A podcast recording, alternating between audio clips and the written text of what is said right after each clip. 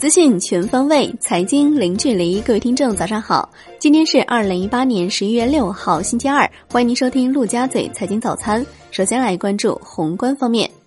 国家主席习近平发表进博会演讲，中国将进一步降低关税，教育、医疗等领域将放宽外资股比限制。预计未来十五年，中国进口商品和服务将分别超过三十万亿美元和十万亿美元。各国应该把握新一轮科技革命和产业变革带来的机遇，加强数字经济、人工智能、纳米技术等前沿领域合作。中国将抓紧研究提出海南分步骤、分阶段建设自由贸易港政策和制度体系。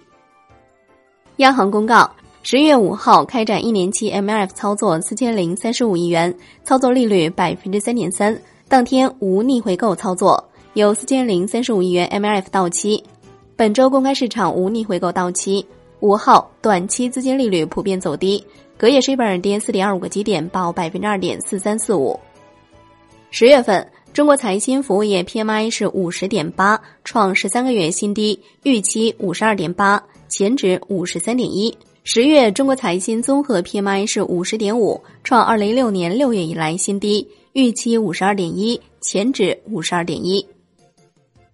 来关注国内股市，沪指收跌百分之零点四一，最终报收在两千六百六十五点四三点；深成指跌百分之零点三六，两市全天成交近四千亿元。从盘面上看，创投概念大掀涨停潮，光伏板块全线走强。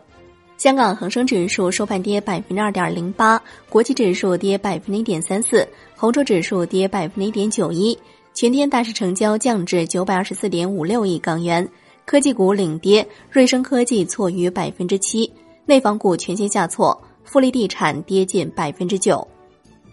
国家主席习近平表示，将在上交所设立科创板并试点注册制。支持上海国际金融中心和科技创新中心建设，不断完善资本市场基础制度，将支持长江三角洲区域一体化发展，并上升为国家战略。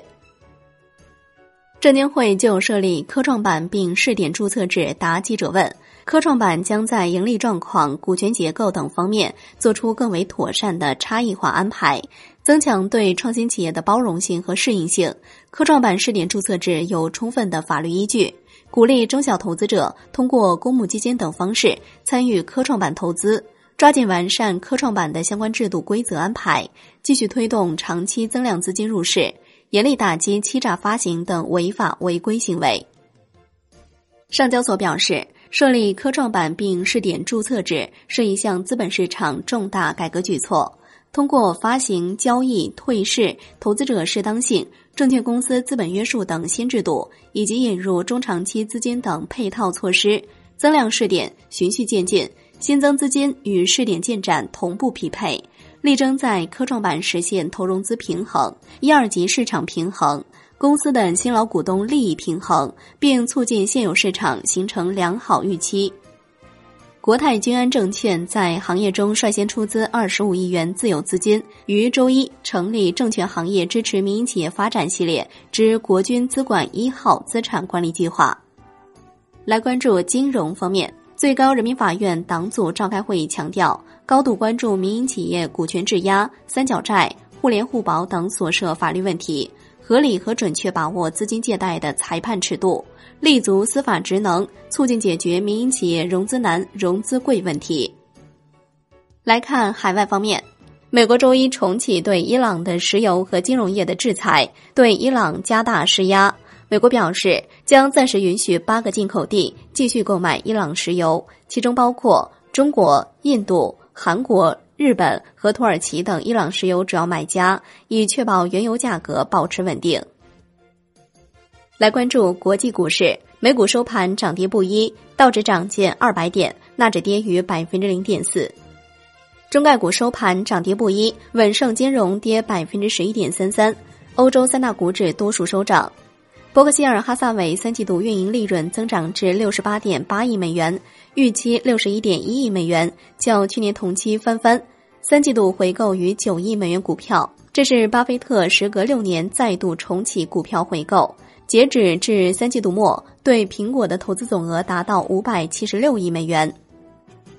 来看商品方面，伦敦基本金属收盘多数下跌，LME 期铝收涨。国内商品期货夜盘多数上涨，棕榈油收跌。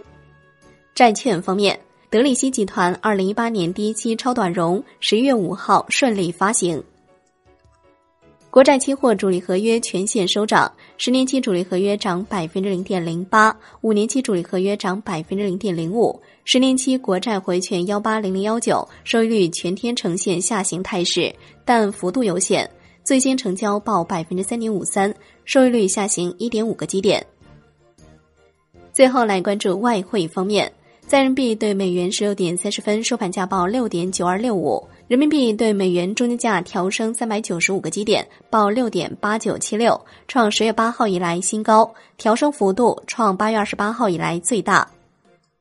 外管局新闻发言人表示，三季度我国经常账户顺差继续回升。非储备性质的金融账户呈现逆差，三季度证券投资呈现近五百亿美元净流入，存贷款等其他投资呈现一百亿左右净流出。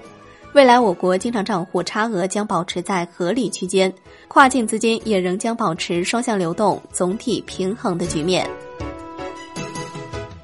好的，以上就是今天陆家嘴财经早餐的全部内容，感谢您的收听，我是夏天，下期再见喽。